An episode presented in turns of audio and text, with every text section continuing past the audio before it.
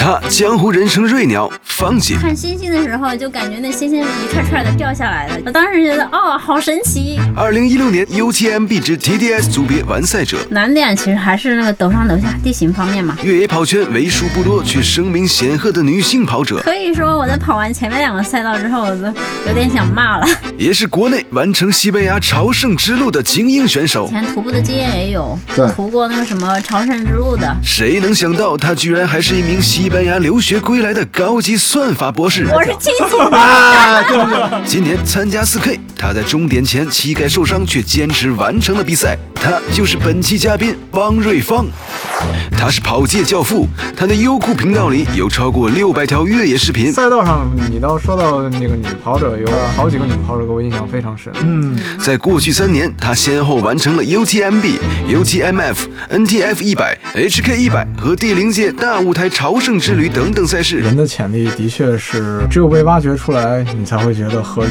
曾经退赛巨人之旅，今年终于成功征服。当时给我的感觉就是每个石头上都刻了一张人脸。他就是跑圈大神宇文拓。原来我今天请来了一对儿老司机的领今天，王瑞芳、宇文拓会和我们一起分享他们与 4K TDG 的精彩故事。把握你节奏，越动越想动，生活就是冒险，跑出内心勇气。欢迎大家呢关注我们的微信公众号“越想动”，音乐的越，享受的享，运动的动，收听“越想动”更多的精彩节目。如果大家想了解更多的关于跑步有趣的背后的故事，也想关注我们另外一个公众号叫“天生勇气”。今天我们的话题是三百五十公里的探险之旅，邀请了两位今年三百五十公里一场超长距离的越野跑赛者的两位完赛者宇文拓和汪瑞芳，跟我们来分享他们的惊奇之旅啊！你们觉得这个比赛对你们呃印象最深刻的或者最大的难点到底是什么呀？对你们两位啊，咱们说了是个探险助理嘛，到底是为什么他要探险？对，哪真正是他这个比赛真正的挑战啊？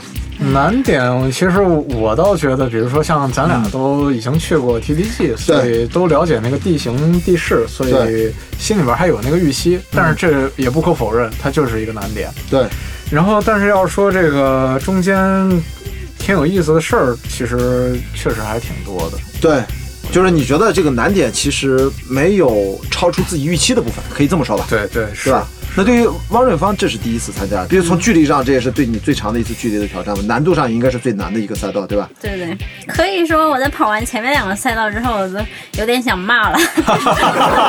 啊前前两前两大战是吧？对对对，前到了库马约尔之后嘛，那库马约尔是那个 TDS 的起点嘛，对，所以会到了一个比较熟悉一点的再去了个军营嘛，再去了是吧？对对对，但是就是觉得，为什么这个赛道要设计成这样，就是陡上陡下？不是他设计的徒步线就是这样，他 真没设计，其实。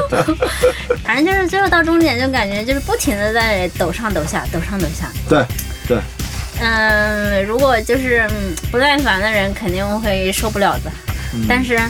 因为我反正是在户外待的时间也很长，就是以前徒步的经验也有，嗯对。徒过那个什么朝圣之路的，对对对对朝圣之路，对，我说嘛，在介绍你的时候忽略掉了最重要的一件事情，就是 这是中国少有的几个真正徒步完成这个朝圣之路，西班牙那个从法国出发是吧？起点在法国，终点在西班牙。啊，，在西班牙，对对，是起点在法国，对对对。对，所以这种节奏对我来说，我倒是很有耐心。嗯。基本上真的把它当成了一个比徒步再稍微快点儿的，嗯就，是平均每天的五五十多公里，五六十公里的样子。对，所以，呃，真正给我的那个难点其实还是那个陡上陡下地形方面嘛。嗯，对我来说，这是一个跟百英里赛事完全不同的一个体验。是，就是这肯定的，对，但总的来说，我又没有觉得它是特别难，嗯。有什么特别不能克服的东西倒是没有，因为真的把它就当成了一个旅行。嗯，这难点我觉得咱这说了，咱能不能说点这种？我特别关心那个段子，这个汪瑞芳可跟我讲过了，这个云说 咱讲讲那个幻觉的事儿。游戏，对，就是 游戏在百忙当中啊，这个比赛当中还不忘自己的本职工作还在身体里在打游戏。哎，不是这这，其实我当时觉得哎这件事到底好像他轮不到他讲，是不是得轮到你你来我是讲？清醒的。他怎么讲个毛？你先你先讲你的版本，来给我们听众朋友讲一讲啊。刚好这两个人，我我知道这两个人那个时候是在一起，嗯然后然后王瑞芳发现了一件事啊，他他的跟我听听你到底是怎么说这个事儿啊？哎呀，过完 Donuts 大站，也就是三百公里往上了，啊就开始爬坡了。到晚上了，凌晨一点左右了吧。然后宇文拓这他经过我的时候，我那会儿正在冰我的腿呢，在大石头上。我那会儿不是那个腿特别烧的嘛，烧得慌。然后他就经过了，他嗯就是我感觉他状态很好。是在对对对，在山上，啊，在山上已经在山上了。在山上，我当时感觉他状态好好，我因为我是肯定是状态不好的，嗯我心想那你走吧，呃，我就在慢慢按照自我自己的节奏来了，嗯结果再往前走了大概一两公里，我在下坡，他在往回走，嗯，他要上坡了，他要往反方向走了，我当时超级惊奇，我说。我说赛道在前边呢，我说这不是有路标吗？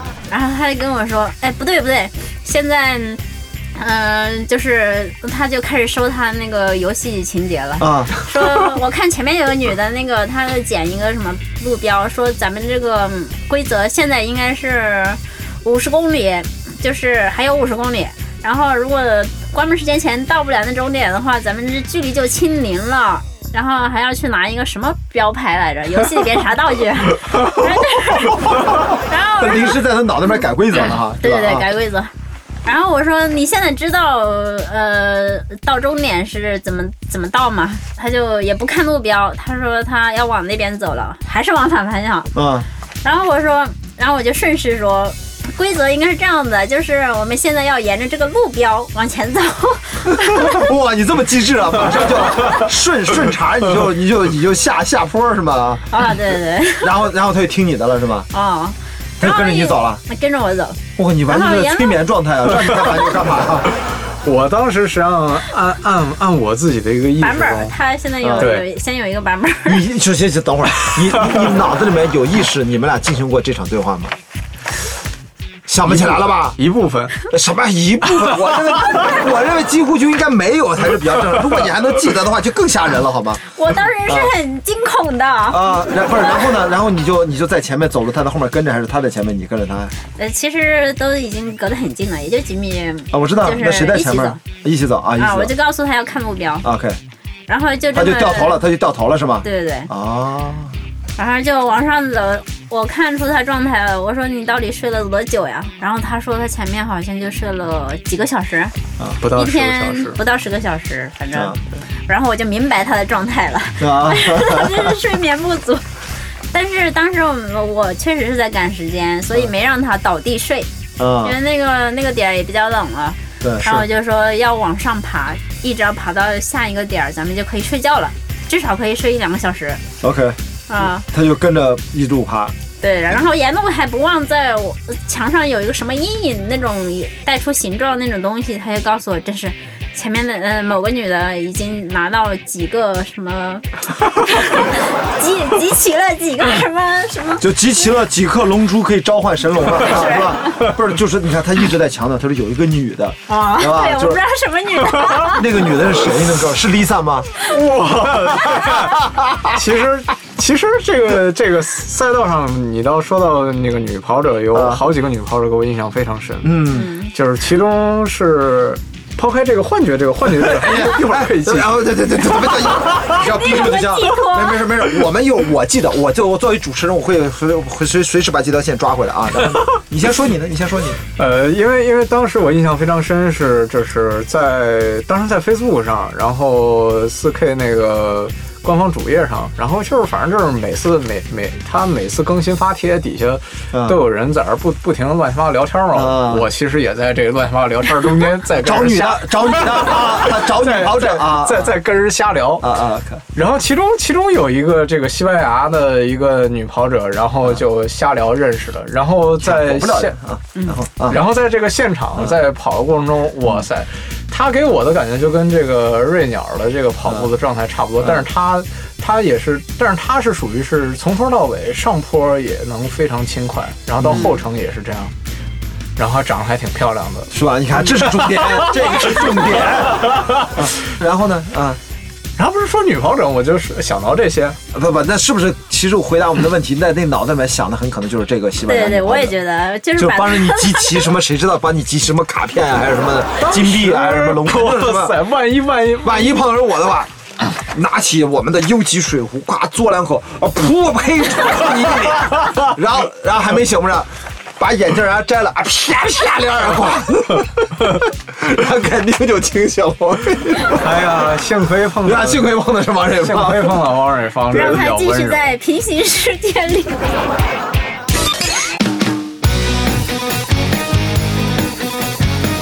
把握你节奏，越动越想动。大家好，我是李小峰，欢迎收听《越想动电台》。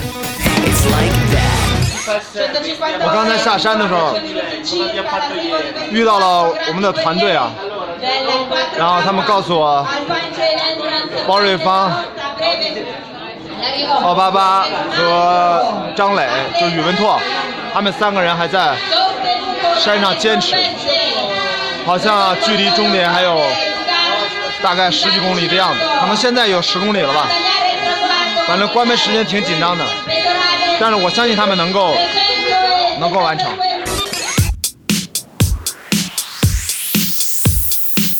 哎，咱再再讲个八卦，就是这个 TDG 这次这么大的这个，后来不是出现了很多争论性的话题嘛？啊好像哪个选手误导哪个选手怎么着，就咱就不说具体是谁了啊。啊，那如果遇到你这种情况，那如果那肯定没准就说，哎，你你是对的，你就下去吧。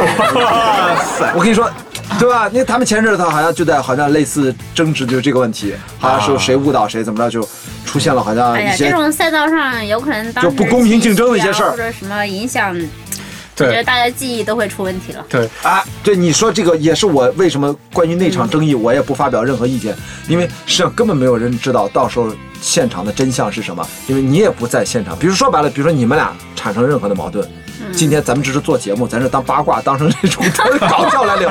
但如果你们之间你的理解版本和他理解版本，比如说你会幻觉当中你在害他，你幻觉当中他想害你，这个东西而且传递出来了。你说作为我，我也是你，咱们都是之间特别好的朋友，你说你让我怎么判断？嗯彼此之间可能都是幻觉，怎么办？你其实事实上你也没有害过他，他也没有害过你，但是你们那个时候都已经出错了你们那个时候都已经处于精神崩溃的状态，都是在幻觉情况下，就是这个东西根本无法评判的。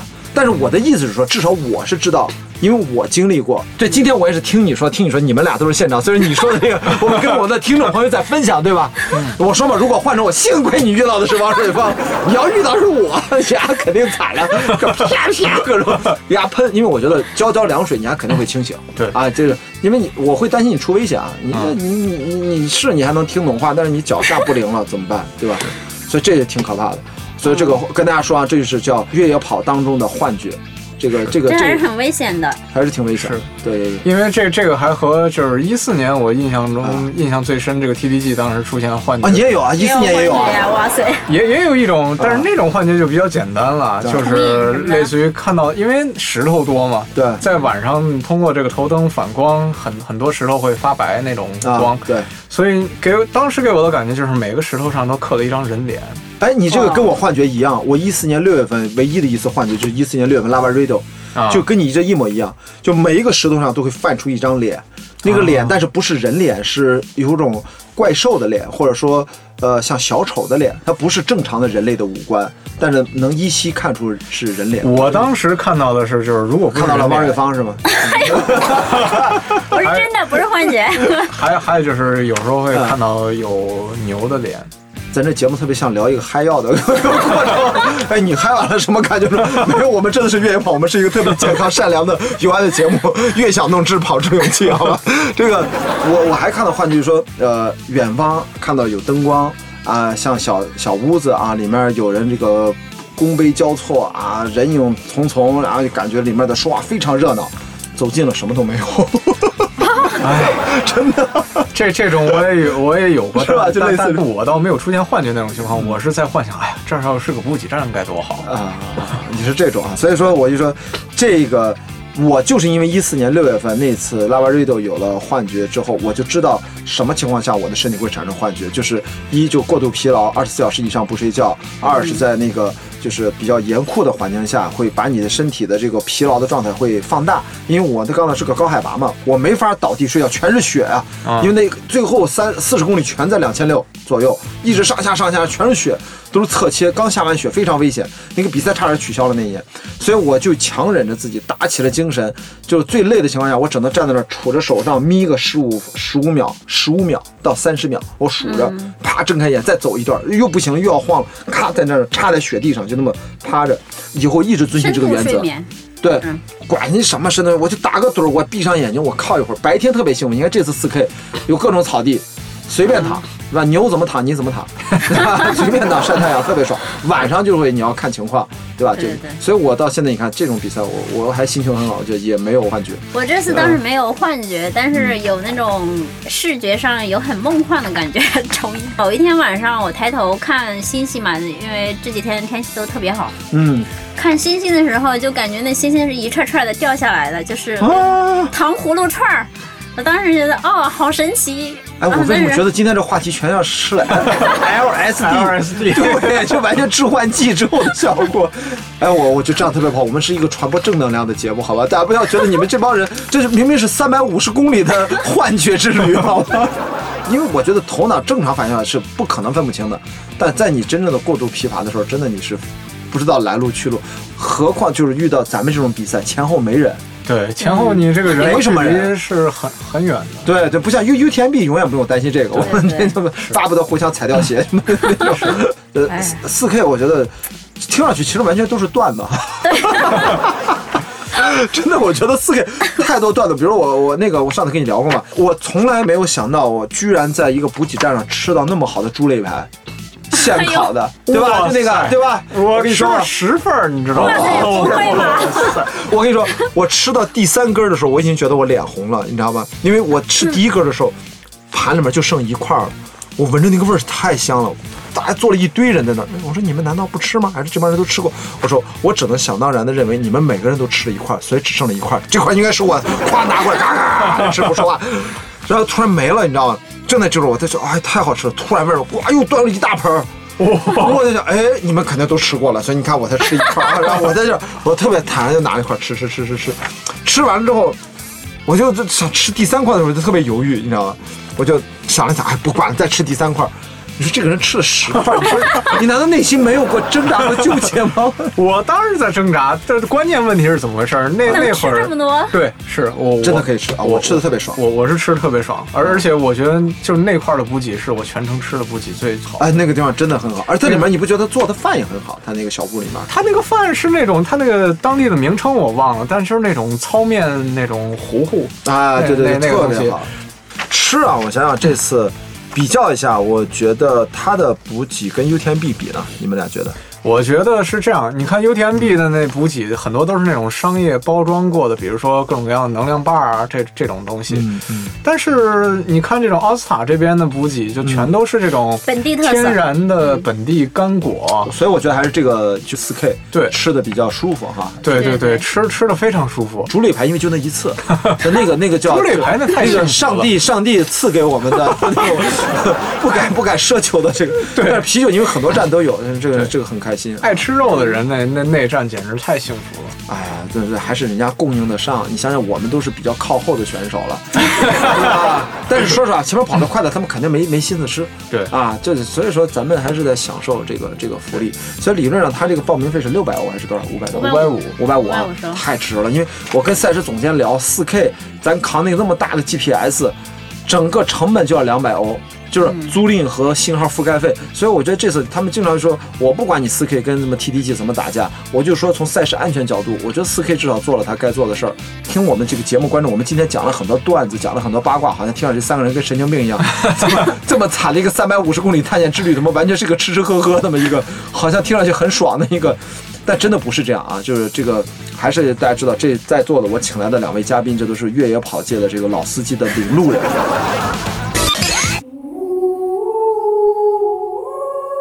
穿过森林与荒漠，越过山川与河流，在肉体与精神的自我厮杀中寻找自我。生命的长度在于你迈开的每一步，灵魂的修行就在你脚下的每一条路。生活就是冒险，跑出内心勇气。越想动，只跑出勇气。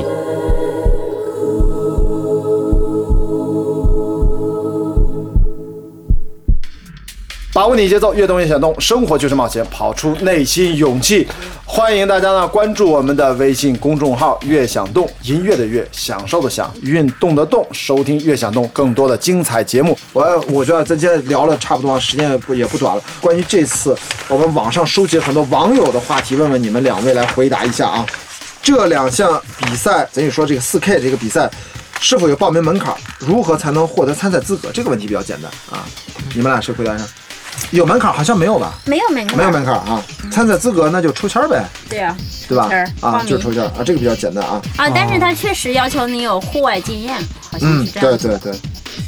然后这个膝盖受伤后继续参赛会不会对膝盖造成损伤？怎么判断是否应该继续比赛？也得分哪个部位受伤，就是膝盖如果是关节这种地方受伤的话，嗯到后面很难支持。嗯但是如果是那种像我这种，嗯我这个就是膝盖周边的肌肉嗯受伤，嗯这种情况下是可以通过一些止痛药，就是特别针对肌肉疼痛的这种止痛药，哦还能管用。明白就是。说那个整体的大多数的这个肌肉力量还在吗，嗯能支撑。还有几个问题问你们俩，我觉得对我还挺重要的，我觉得别漏了。就是说，呃，宇文拓，你们俩有没有过这种放弃的念头产生过没有？或者最后坚持下来是什么样的动力，能让你们最后坚持到终点？嗯但是这个比赛因为太不一样了，我觉得这个俗套的问题我还是要问的啊。这次实际上我倒全程从来没有想过放弃这种事儿，因为我觉得今年来说，首先心态调整的非常好，嗯所以总体上来说还是更多的尽可能去享受这个比赛。嗯然后中间，所以就是说，无论是怎么样赛道的难度，我都尽可能哎。有一搭儿没一搭的跟旁边人瞎聊着天儿，哎，不就是多拿几个 token 吗，不就是多多多几次清零嘛，对吧？可以了，我完全理解啊。王瑞芳呢？啊，呃，我应该说是没有退赛的想法，但是有那种害怕退赛，就是哦害怕被关门儿害怕被关门。啊。其实确实也就是在那个什么库马约尔之前吧，嗯还是肠胃问题，那一整天没吃东西，只能靠那个喝呀，然后吃一点那个，呃，那叫什么橘子皮，呃不啊是、，橘子皮不是干橘子，啊是，吧？橘子干，杏干儿，只能靠吃点这些零食支撑。我当时就特别担心，就是就这么支撑后面的三百两百多公里，嗯，我觉得总有个时候要完蛋。但是后来你胃还是恢复了，可以这么对对，说对吧？后来就靠牛奶恢复。啊，所以你看，大家啊，就听上去动不下来，就是，但是我这点我跟你们两人真的很像，就是我真的从头到尾没有想过要退赛这件事情，我就除非是我腿断了啊，除非是说我被关门了，我觉得这一点非常重要，包括浩浩爸爸，我觉得他这次也是抱着必定完赛这种决心，所以一开始的这种决心。就可以决定你随后心态，就是不管出现什么问题，你都要相信调整过来。这个对对如，果你一开始就觉得要退赛，嗯那基本上真的就是要退赛。退赛。所以说啊这里面我就跟我们听众朋友说，越野跑的爱好者最重要是内心当中这个保持时刻保持这种 positive 啊，特别积极的念头啊，乐观的这种啊想法。如果有负面的，如果有消极这种念头，及时的把它扼杀在摇篮里或者扼杀在幻觉里，好吧？对，这个是另外一个平行。哎，对对对，对拉七杂八说了那么多，我其实最后一个问题就是，还是想问问两位，四 K VDA 这个比赛，我们三位啊，今天坐在这儿都是这个比赛的 finisher 啊，完赛者。呃，我觉得这件事情对你们真正的觉得印象最深的，如果跟大家只讲一件事情，最骄傲的一件事情，一个感受是什么？我也想想这个问题啊，我觉得这个还是挺好的一个问题。就是给我的体会就是，首先完成这么长距离、这么大爬升的比赛，给我感觉人的潜力的确是只有被挖掘出来，你才会觉得合理。嗯所以说这个潜力真的是难以想象的。嗯所以说，而且人本身有求生意识，所以不是那么容易出现严重问题的。当然了，你出现严重问题的时候，还知道及时的抱大腿，这这 这比起一般人来，这我跟你说，已经很高出了一个段位了，真的。稍微机智了一点。哎，对对对。求生本能。对对对对对，主要还是激发出了人的潜能。对，哇，这个这个是我也我也有这种感触。老，王磊芳呢？对我来说，反正就是一个，也不能说是全新吧，反正就是一个新的人生体验吧。嗯，我真的就是来体验的，可能也不会去设什么目标，就是像我前面不知不觉的，为什么就跑在十名左右，就是没有去看排名，就不在乎这些东西，反正就是专心致志的跟着这个赛道走，对，跟着这个风景，然后沿路风景，我觉得记忆是特别深刻的。然后沿路碰到的这些，包括我前面前前先开始跟着那些老司机，就是说我跟他们也聊，就是他们有跑过三届 TTG 完赛的，嗯，什么还有碰到完成了那个八百六十八比利牛，斯山那个吧？对对，就是比利牛斯穿越赛完赛者，先跟这些厉害的人一起跑，然后后面沦落到跟残兵败将一起，最后沦落到我出现，我的关雅迪出现了，而且我跟你说，我超过他的时候。哟，怎么是？这是看看这是谁啊？我是不是说一下？然后他跟我说他 deja vu，他梦到了我的这一幕，而且我说别逗了，我说你也遇到了，你也梦到了，我要跟你说句话。哟，看这是，他说是，我在等待，对，他在他一直在等待这一幕的时刻的发生，然后我就出现了，在进一年前的梦境，啊一啊一年前的梦境啊，对对一年前做的梦。啊。然后我在这条路啊上慢慢印证，你暗恋我那么久，我真是居然不知道。太自恋了。你为什么是一年前就对？不是有有没有别人有有有啊？还好，就不是说只是对我一个人啊啊，那就行。那还有张磊哎呀，yes，哎呦，哎呦，我终于一口一口长气就呼出来了，我真的担心被人砍 啊，那就不是对我一个人。对那这个事情我跟你说也很通灵啊，嗯因为他当时就告诉我了。他说：“我这一刻好像似曾相识过。”哇！我说你 deja vu 啊！我说这可以啊，就是因为这些体验嘛，所以很珍贵嘛。体验啊，这也是就是我们说的这个今天这个三百五十公里的探险之旅，也是一个奇妙体验之旅。我觉得，我觉得对我意义最大就是我我其实还是希望通过不同的赛事去做一些新的尝试。想问两位，到了终点有哭吗？没有，你你呢？前面都已经哭完了，哎，我就是我 到终点完全没有，我还接受媒体采访呢，我我还英文巴拉巴拉跟我说，所以他们都来问我，对，就是哎，你这到终点都没哭，我为什么就给人形成了这种印象？为什么要到终点就要哭呢？我现在还是脑子有点混乱，但是我尽量是调整了一路，因为知道我们要拍纪录片，然后还要跟大家去分享。刚才有两段采访，啊，我我说的好像是英文吧？不是我的意思说，我是我也不知道叫英文叫聊，反正我大概就随便聊了两句。啊，我觉得这个比赛，人家从二月份开始筹备到现在，大概七个月的时间，从无到有办成这样，还是挺棒的。呃，我特别喜欢这个奥斯塔 Valley，就奥斯塔山谷地区，第三次来了，我觉得我还会来第四次。最后一个小小的话题就是，都已经这样了，后面怎么办呀？人生是不是会陷入无限的虚空呀？是不是还有更难的比赛？我推荐一个，二零一八年，二零一八年比利嗯牛斯山八百六十八，我觉得我会去，就是哎，他是偶数年吗？一对，明年没有，我也是是吧有两年的时间准备，就是这个滑去的，真的就是不完成没有关系。因为我看了，它是呃六万五千米，十六天整对，我算了平均速度跟这个呃四 K 一样，就是这个强度你要维持八百多公里，嗯不出错，身体没状况还要自己找路呢。啊。对 GPS 这是最难的。我觉得咱们三个都是这个完赛者，而且四 K 和 TDG 这帮人完赛，他们都面临这个问题，说下一步我们干什么？都有一旦我跟你说没有目标，人生就会陷入黑暗，然 后就哇塞引发出 dark side 啊，然后就不知道就开始颓废了，就说啊天呐就完蛋了，所以千万不要这样。至少我知道这个呃那个比利牛斯这个是非常棒的，我觉得咱们要去考虑要找一个新的目标。是。好吧，感谢我们这个两位老司机的引路人啊，宇文拓、王瑞芳啊，瑞鸟，包括我自己，我们三个人都是 4KVDA 的今年2016年的完赛者啊，也是超长距离的三个狂热的爱好者了啊，也感谢他们跟我分享了啊这个这么爱吃这个猪肋排的宇文拓他的 幻觉之路。我们身材看似瘦小，内心巨强大的汪瑞芳啊，进了补给站都是掌声各种迎接，对吧？好吧，最后感谢我们的听众朋友耐心的听完我们这期的节目，欢迎关注我们的微信公众号“悦享动”，音乐的悦，享受的享，运动的动，收听悦享动更多精彩节目。如果你对越野跑感兴趣，只想知道更多跑步的内容，关注我们另外一个微信号“天生勇气”。好，感谢宇文拓，感谢王瑞芳啊，希望你们以后还能再来到我们的节目做客，谢谢好，谢谢，好，谢谢，大家，再见。再见。再见。You know I know how to make them stop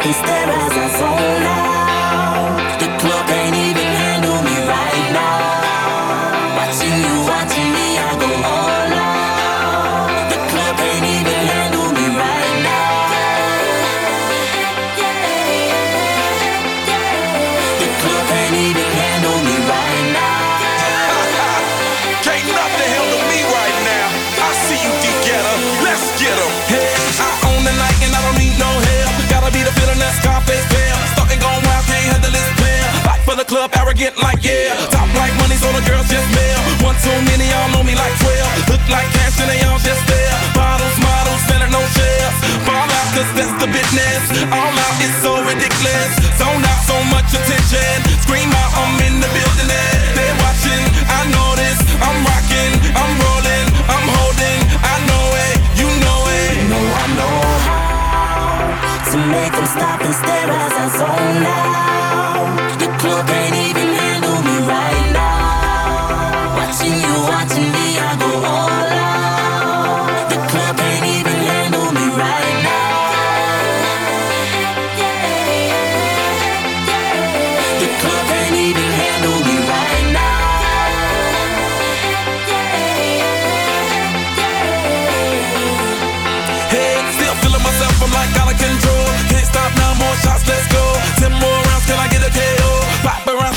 make me pose.